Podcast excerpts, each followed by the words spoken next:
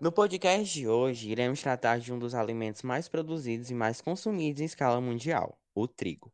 A safra anual deste grão entra na casa dos 700 milhões de toneladas e se torna a segunda maior cultura desenvolvida na agricultura mundial, atrás apenas da cultura do milho. E você sabia que nas mulheres o trigo é capaz de aumentar a metabolização do estrogênio e previne o câncer de mama?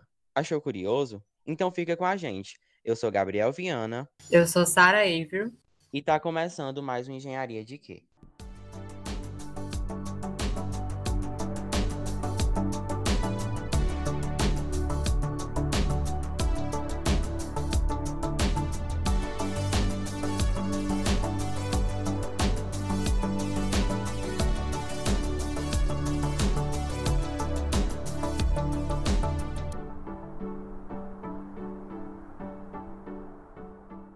Para darmos início ao assunto de hoje, nada mais justo que trazer aqui para somar conhecimentos. Alguém que já tem uma grande bagagem de conhecimentos quando falamos desse grão, não é mesmo?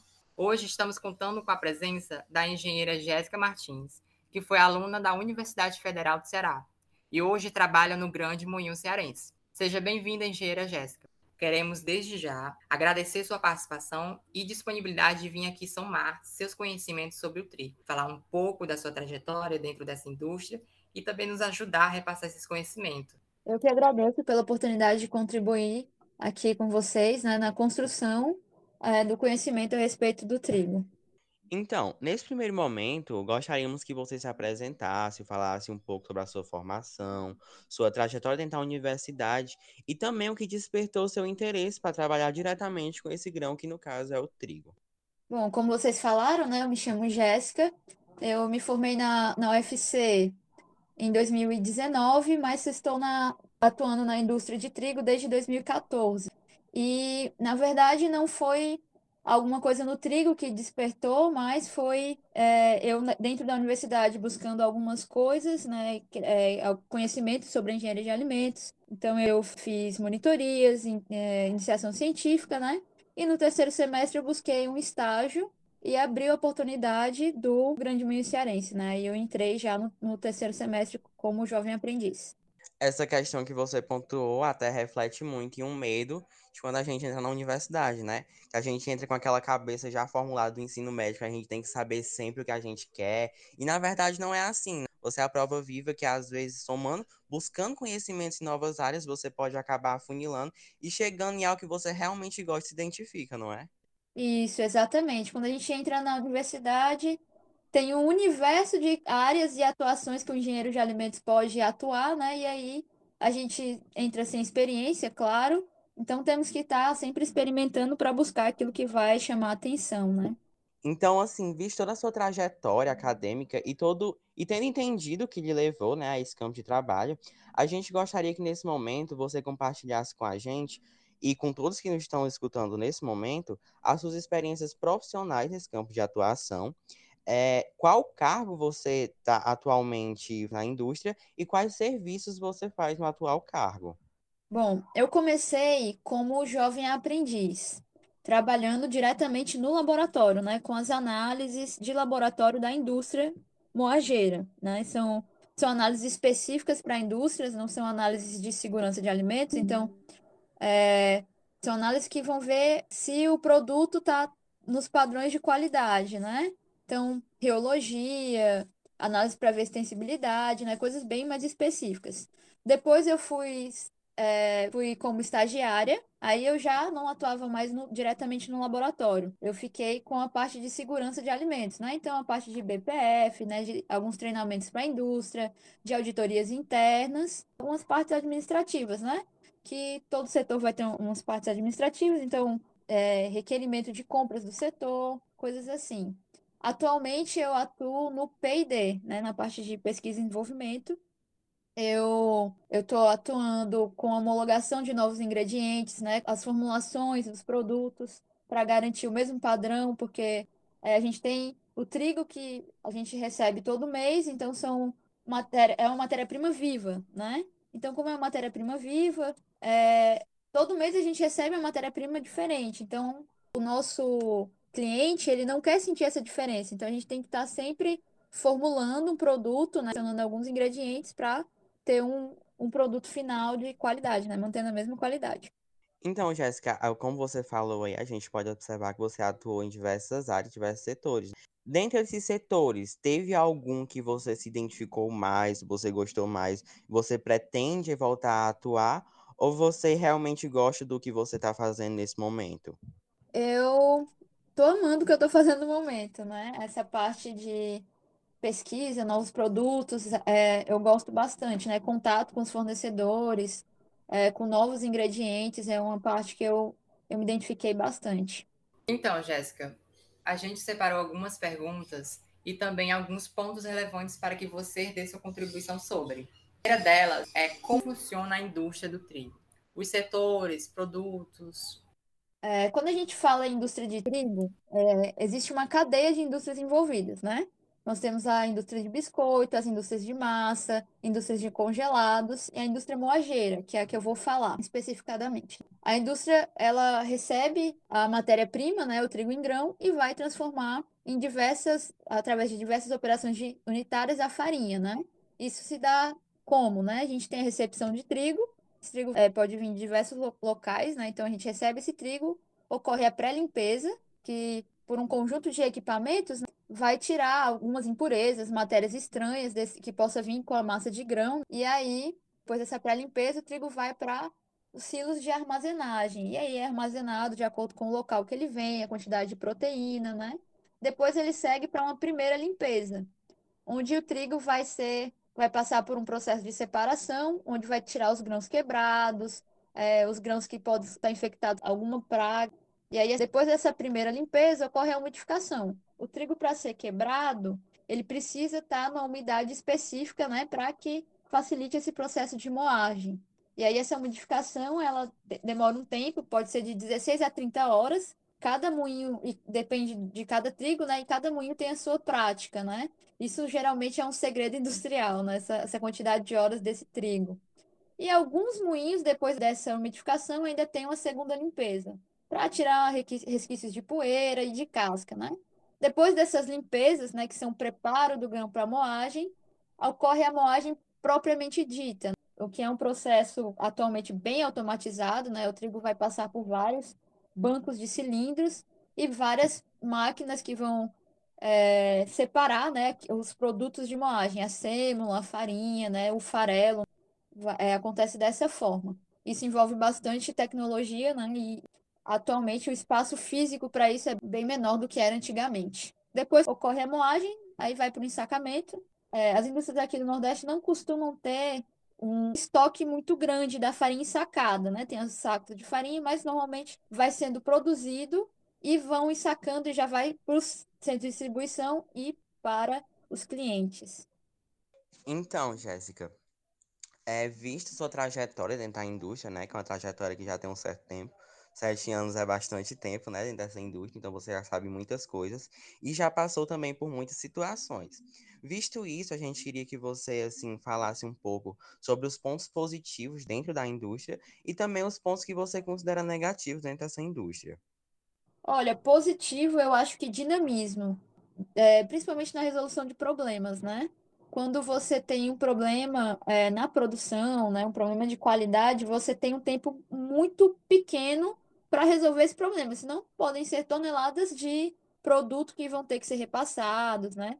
Então eu acho que essa rapidez em resolução de problemas dentro da indústria é muito mais é, vista do que, por exemplo, em setores administrativos ou é, setores públicos, né? Que você vê um problema e aí são às vezes anos para resolver, né? Então eu acho que esse seria um dos pontos mais positivos, né? A questão de investimentos também.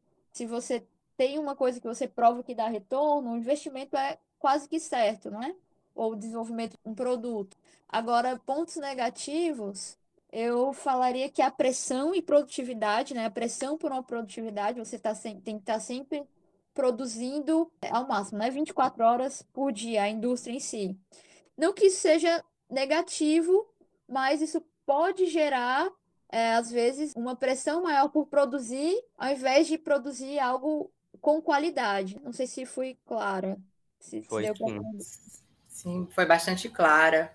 É, há uma preocupação muito maior em relação à quantidade do que qualidade. Uh, Jéssica, em relação à dificuldade quando você ingressou nessa indústria, eu imagino quando você fala que existe uma grande demanda sobre esse setor, acho que existe uma dificuldade, eu acho que você se deparou isso logo de cara quando começou a trabalhar nesse setor. Estou correta? Olha, tudo aconteceu de maneira bem natural. A dificuldade que eu enfrentei, assim, logo como jovem aprendiz, estagiária, foi com a linguagem específica de uma indústria de trigo, né? Às vezes a gente está na universidade e não vê as coisas específicas da indústria em si, né? É, então, as análises eram muito específicas, a linguagem é, de moagem em si, né? Os equipamentos eu nunca tinha visto. Então, essas foram as dificuldades que eu enfrentei, mas acho que é comum a todo trabalho, né? Quando você entra num local completamente novo, você ainda vai ter um tempo de adaptação.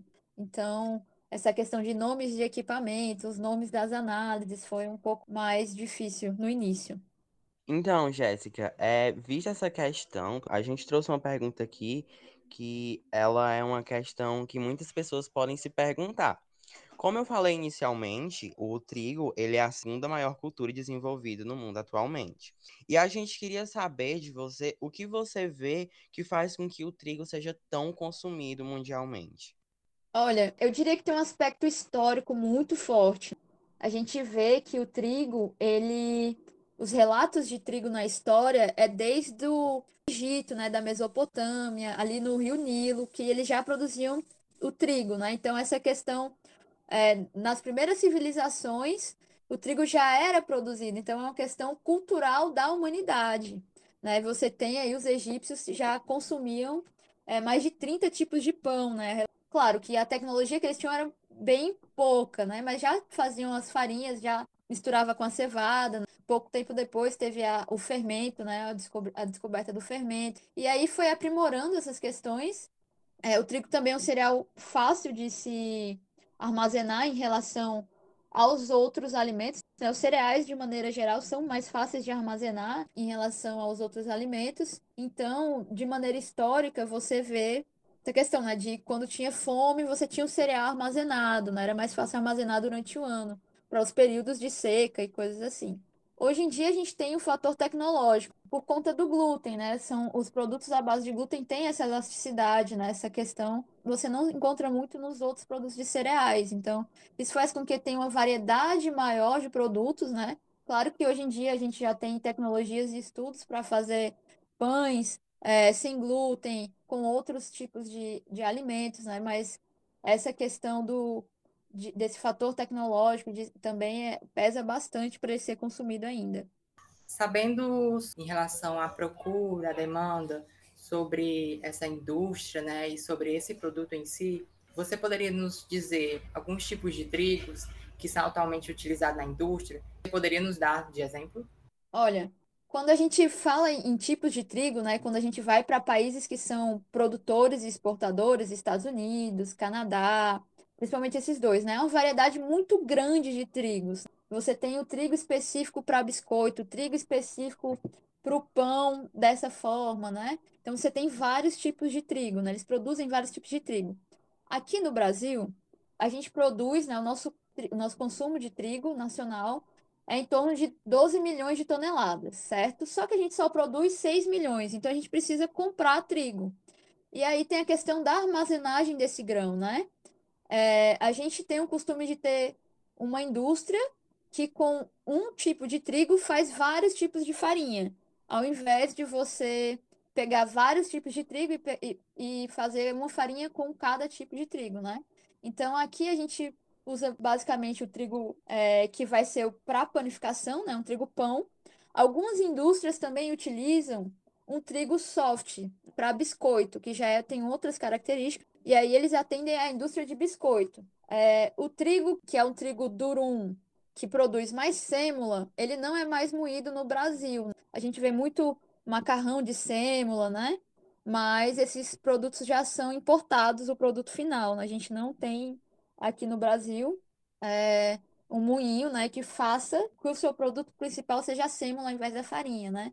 Que aí seria um trigo específico para isso. No Brasil, a gente produz mais é, utiliza mais esses trigos argentinos para pão, né? E alguns melhoradores que vêm dos Estados Unidos ou do Canadá, né? Para essa finalidade. Ah, algumas, como eu falei, né, utilizam trigo soft para atender a indústria de biscoito, mas essa, essa importação de trigo soft já é bem, é bem pequena mesmo em relação aos outros tipos de grãos. Então, Jéssica, vista essa questão do trigo realmente, a quantidade de tipo de trigo está relacionado com o produto que você quer produzir, a gente queria que você pontuasse aqui quais são os principais produtos e derivados feitos nessa indústria atualmente. Olha, dependendo da, do tamanho da indústria, a gente pode fazer vários tipos de farinha, modificando alguns processos de moagem, né? E aí cada indústria vai pegar, vai ter o seu segredo industrial, né? A sua forma de fazer isso. Mas a gente pode ter. Farinha não é tudo igual, né? Você tem uma farinha específica para massa, para macarrão. Você tem uma farinha específica para biscoito, uma farinha específica para pão. Você pode ter uma farinha é, mais forte ou mais fraca, dependendo da, da forma que você produz, né? Dependendo da quantidade de proteína que você quer, dependendo da quantidade da cor, né? Também. E aí, além da farinha em si, você tem as pré-misturas, adicionando mais ingredientes, não só com a moagem exclusiva do grão, mas com alguns outros ingredientes, alguns outros aditivos. Você pode fazer as pré-misturas prontas, né? Pré-mistura para pão francês, pré-mistura para pão doce. Você tem as misturas de bolo também, né? Que também são bem conhecidas, que ajudam a dona de casa. E aí você tem infinidade de sabores que a gente encontra no mercado. Temos também os subprodutos, né? Que são é, o farelo de trigo, o germe de trigo, ou remoído, né? Que são alguns subprodutos dessa moagem de trigo. Jéssica, é, você que está inserida nesse meio, nesse setor da indústria do trigo, né? Você que está ali convivendo. Queria saber sobre a sua perspectiva sobre o futuro dessa indústria. Tem já quedas, o crescimento e o porquê? Olha, eu há sete anos eu vejo um crescimento a gente tem aí, vou falar alguns dados, esses dados estão na Abitrigo, certo? É, no site da Abitrigo, que é a Associação Brasileira de Trigo, né? E aí você vê que em 2017 a gente tinha uma produção mundial de trigo de 762, em torno, né, milhões de toneladas. E agora a gente já está com 788. Então você vê uma produção bem maior de trigo, né, essa, esse crescimento de produção e esse crescimento ele é acompanhado pelo crescimento de consumo. É claro que a forma desse consumo ela vai ser diferente, né? A gente tem a indústria de congelados crescendo aqui no Brasil, o que já é bem estável nos Estados Unidos, essa indústria de congelados, tem vários produtos congelados fora do país, né? E aqui no Brasil ainda está começando, né? Com bolos congelados, pães congelados. Então você vê que é um mercado, essa indústria tem um mercado muito grande, né? E aí, com o mercado para essa indústria de congelados, o mercado para farinha aumenta, né? Então, eu, eu creio que há, sim, um espaço para para uma perspectiva de crescimento.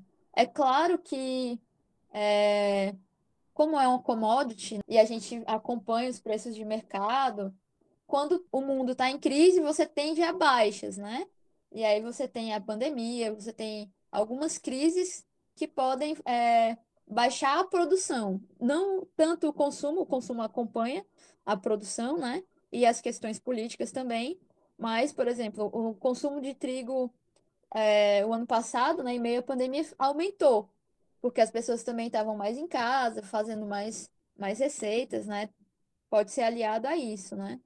Mas, é, de maneira geral, tem aumentado a produção e o consumo, então creio que a, a indústria só tem a crescer. Então, visto o embasamento que a gente desenvolveu sobre o trigo aqui, a gente trouxe alguns pontos a serem esclarecidos acerca do trigo. Porque a gente sabe que atualmente muitas fake news são depositadas na internet, principalmente sobre fatores alimentícios.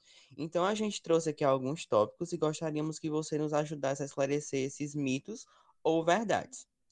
Em primeiro, a gente tem: o trigo contém glúten, por isso ele deve ser abolido da alimentação Seria essa uma verdade ou um mito? Olha, é um mito. A gente. As pessoas falam de glúten, glúten. Eu já vi gente falando que o glúten era uma substância química colocada pela indústria, né? As pessoas nem sabem direito o que é glúten. E o glúten, ela é uma proteína, né? Um conjunto de proteínas. Você tem a glutenina e é, ela é ligada a algumas, algumas proteínas do grupo da gliadina. E aí, com hidratação e movimentação mecânica, você tem a formação do glúten, né? Na verdade, a farinha ela tem essas duas, é, essas proteínas que formam o glúten, né? Com hidratação e é, trabalho mecânico. E o glúten, ele, ele só deve ser abolido da alimentação se você tem alguma restrição médica.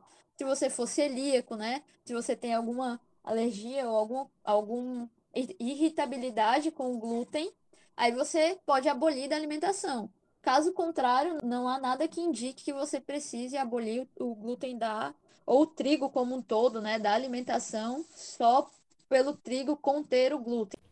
Jéssica, em alguns pontos hoje em dia é muito abordado a questão de emagrecer. Para emagrecer, é preciso deixar de comer alimentos feitos com a farinha de trigo, como os pães, tortas, bolos. Isso também é, não é necessário. Claro que você tem que ter um equilíbrio, né? E acompanhamento com o nutricionista. Hoje em dia, o que eu acho que o que fomenta mais essas fake news sobre alimentação é a expectativa de um resultado rápido, né? Nessa questão de emagrecimento ou de, ou de respostas rápidas como um todo. Então, às vezes, sem, sem querer um esforço de regular a alimentação de maneira correta, é mais fácil falar, ah, não coma isso. E se você só não comer isso, vai resolver, né? Que é o caso das coisas feitas com trigo. É claro que você precisa ter um equilíbrio e talvez até uma redução, né? Mas deixar de comer, o ideal é que seja sempre uma alimentação equilibrada, né? É... O ideal é o consumo de produtos integrais, né? Ele é bem melhor do que só os refinados mas abolir da alimentação também não recomendaria. E para a gente finalizar essa sessão de mitos e verdades, a gente tem uma última pergunta que é a seguinte: o trigo ele é um cereal nutritivo? Com certeza. É, você tem um cereal aí que foi base da alimentação, né, histórica da humanidade, né, das civilizações, no crescimento das civilizações, e você tem vários tipos de nutrientes no trigo. É, a farinha branca é rica em carboidratos, né? Mas a gente tem o farelo de trigo, que é fonte de fibras insolúveis, vitaminas do complexo B, zinco, potássio. O germen também é rico, é rico em proteínas do complexo B, né? Principalmente em vitamina B1, a vitamina E, né? Auxilia no combate de radicais livres. É, a farinha de trigo integral é fonte de triptofano, que é um aminoácido essencial, né, para o nosso organismo você tem aí várias questões, é, vários fatores que indicam o trigo como um cereal nutritivo, né? Não, não faz sentido. Claro, se você tem algum problema, é, alguma alergia, você restringe a alimentação. Mas caso contrário, que é a maioria da população, não faz sentido você abolir a alimentação, né? Tirar o trigo da alimentação, sendo um cereal nutritivo, né? Depois de tantas perguntas e falas, a gente com certeza sabemos que vamos sair daqui já conhecendo mais sobre esse setor da indústria, esse alimento que é muito importante, quando a gente abordou aqui. E, Jéssica, uh, eu gostaria que você desse algum recado para os nossos ouvintes, alguma dica para alguém que queira seguir esse mesmo rumo que você tomou. Olha, é, eu diria que seja bastante curioso, é, se aproveita as, as oportunidades né, que, que tem dentro da universidade, né, se tiver algum ouvinte aí estudante, para conhecer mais né, sobre a própria universidade, para conhecer mais sobre as áreas de atuação da engenharia de alimentos. E chegando no, numa indústria, seja curioso para perguntar, para não, não ter medo né, de, de buscar conhecimento. Né? É, nessa área de trigo, a gente está sempre crescendo, né?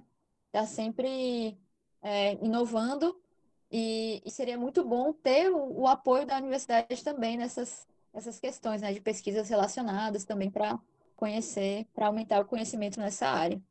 Então chegamos ao fim de mais um episódio. A gente gostaria de agradecer à engenheira Jéssica pelas informações valiosas acerca da indústria do trigo e por ter também disponibilizado um pouco do seu tempo para falar com a gente.